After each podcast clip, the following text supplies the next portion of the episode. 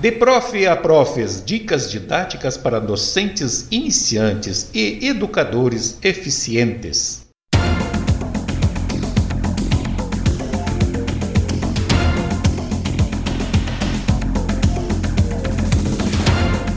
Aqui quem vos fala é o professor Ayrton Antônio. E eu sou Valentina.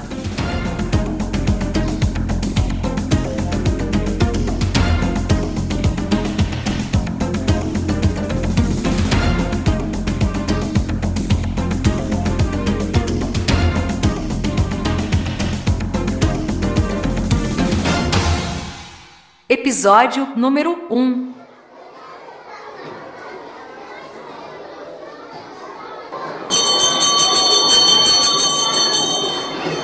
Objetivos deste canal: 1. Um, ter uma visão integral dos problemas que afetam o ensino. 2. Compreender o processo de aprendizagem. 3. O autoconhecimento como educador. 4. Conceber, pesquisar, planejar, produzir e implantar um projeto educacional. 5. Ensinar o educando a estudar e aprender de forma independente. 6. Saber usar corretamente os recursos digitais e as TIs em favor do ensino. 7. Incentivar a participação ativa do educando. 8. Melhorar a comunicação entre educador e educando. 9. Criar grupos de apoio pedagógico. Vamos falar de didática.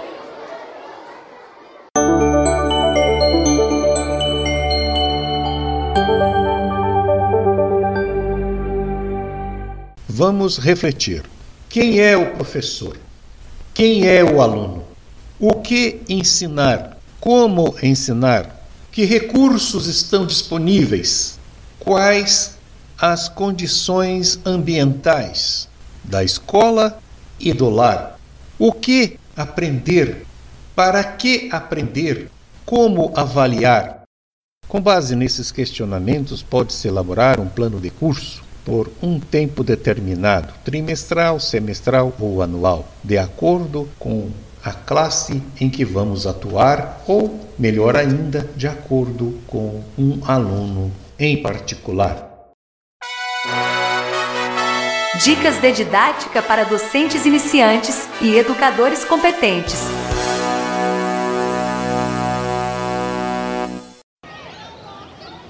Exemplo de uma estratégia de ação educativa.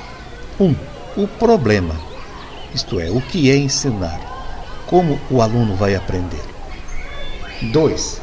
Levantar os pontos chaves deste conteúdo, deste problema. 3. Conceituar e elaborar um glossário. 4. Dividir o todo em partes e novamente transformá-lo num todo, através de uma análise do conteúdo em estudo. 5 levantar hipóteses de solução para o tal problema. 6. Aplicações práticas na comunidade. 7. Expandir o conhecimento através das TIs, tecnologias da informação. E finalmente, no 8, solucionar o problema proposto. Estas são as partes de uma estratégia de ação educativa.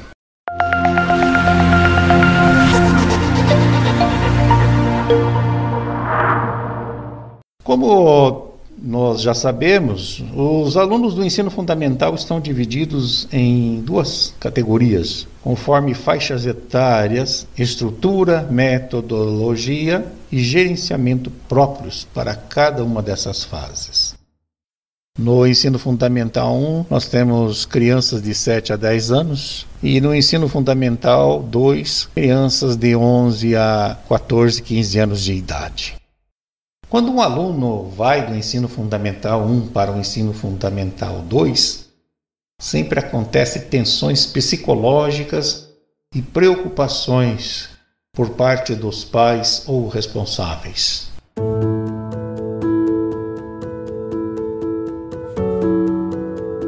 Momento pedagógico. Educação, o que é isso? Como ciência e como instituição. Educação é realmente necessária? Por quê? E como deve ser? Conforme sua visão, colega, sobre isso será o norte da sua atuação, o rumo que você vai tomar na sua prática educativa. São vários conceitos sobre educação e varia conforme as concepções filosóficas e pedagógicas. Eu gosto, ou melhor, eu prefiro a seguinte definição para educação o processo que visa a explicitar as virtualidades do indivíduo em contato com a realidade, a fim de levá-lo a atuar nessa mesma de maneira consciente, eficiente e responsável, para atender a necessidades pessoais, sociais e transcendentais do ser humano.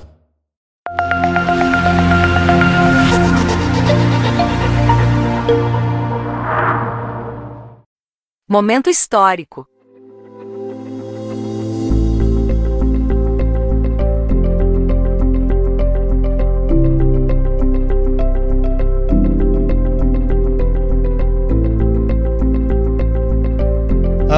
Quem me dera se no meu tempo de estudante tivesse o acesso a conhecimento como se tem atualmente.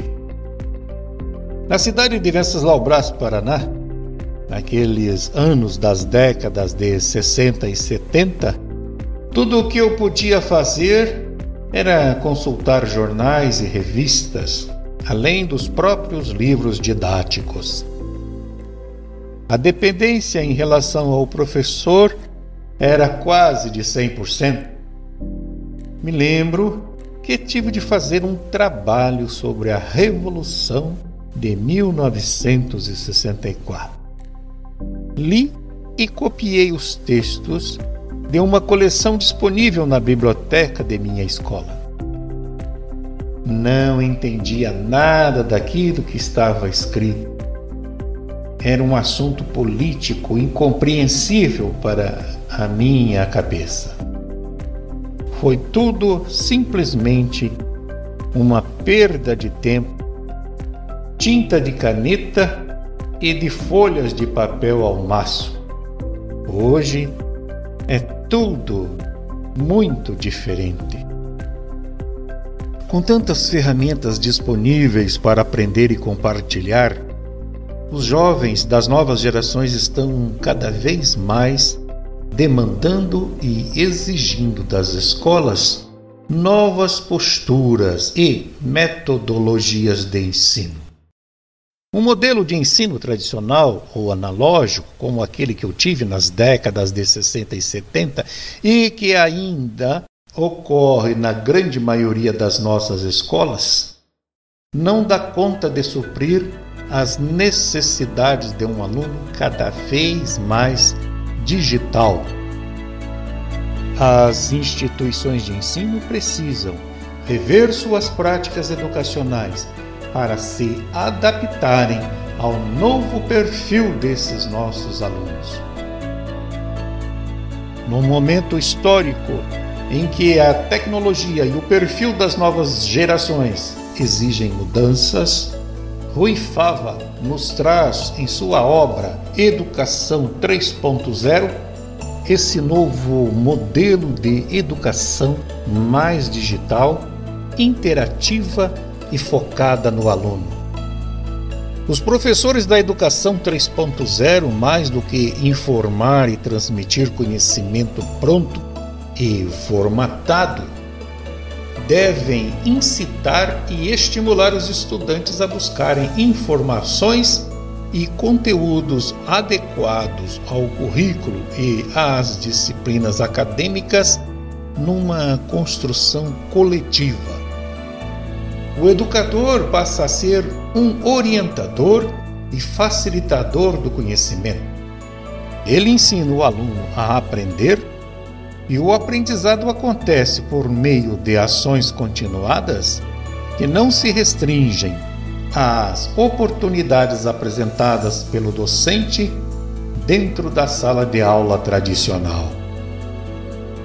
A escola tradicional ainda não entende esse momento, esse momento digital, e, consequentemente, não se adapta aos novos alunos. Com a descoberta de novos meios de comunicação, a informação está acessível e disponível a qualquer hora, em qualquer tempo. Segundo os estudiosos, são três os grandes desejos da atual geração. Primeiro, compartilhar informação. Segundo, influenciar semelhantes. E o terceiro, manter-se informado.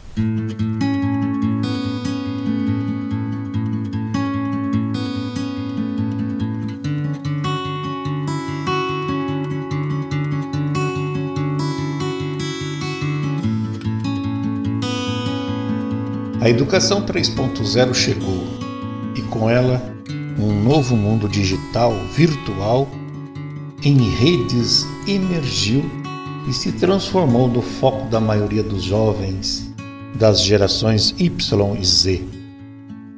Isto provocou o um notório declínio da eficácia da aprendizagem.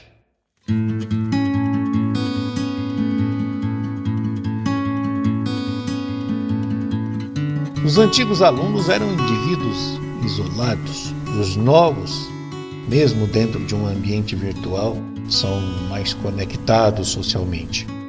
Se a busca da aprendizagem já foi mais silenciosa e passiva, os novos estudantes são agora ativos, barulhentos e públicos.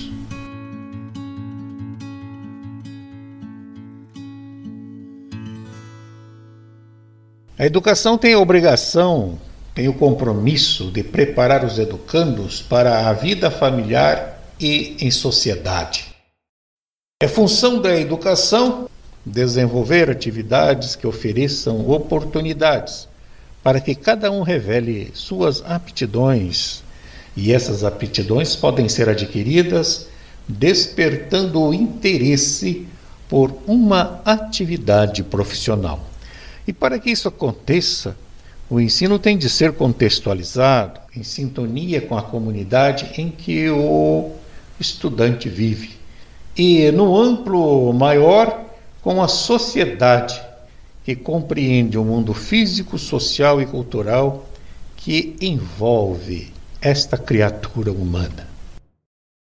A educação deve ser levada a efeito com base no conhecimento da realidade com eficiência e responsabilidade, isto é, com a avaliação das consequências das atitudes em relação a si mesmo e aos seus semelhantes. Enfim, a educação só existe porque o indivíduo é um ser de necessidades.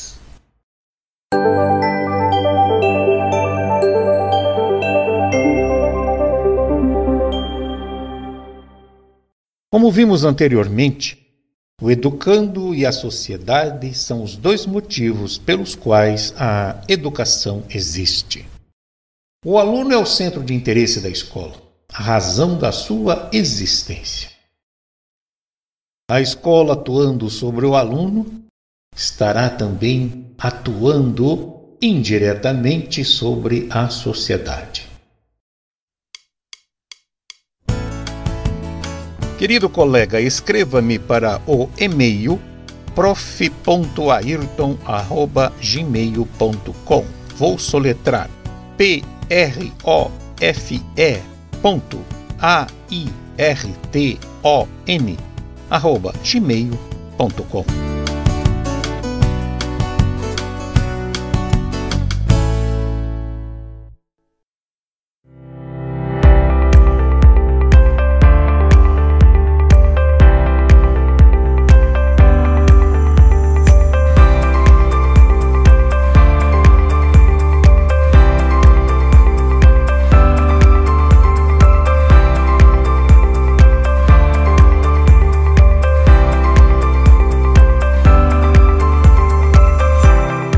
Meu caro colega professor, esses conhecimentos com certeza irão te ajudar na orientação do ensino, na sua prática em sala de aula.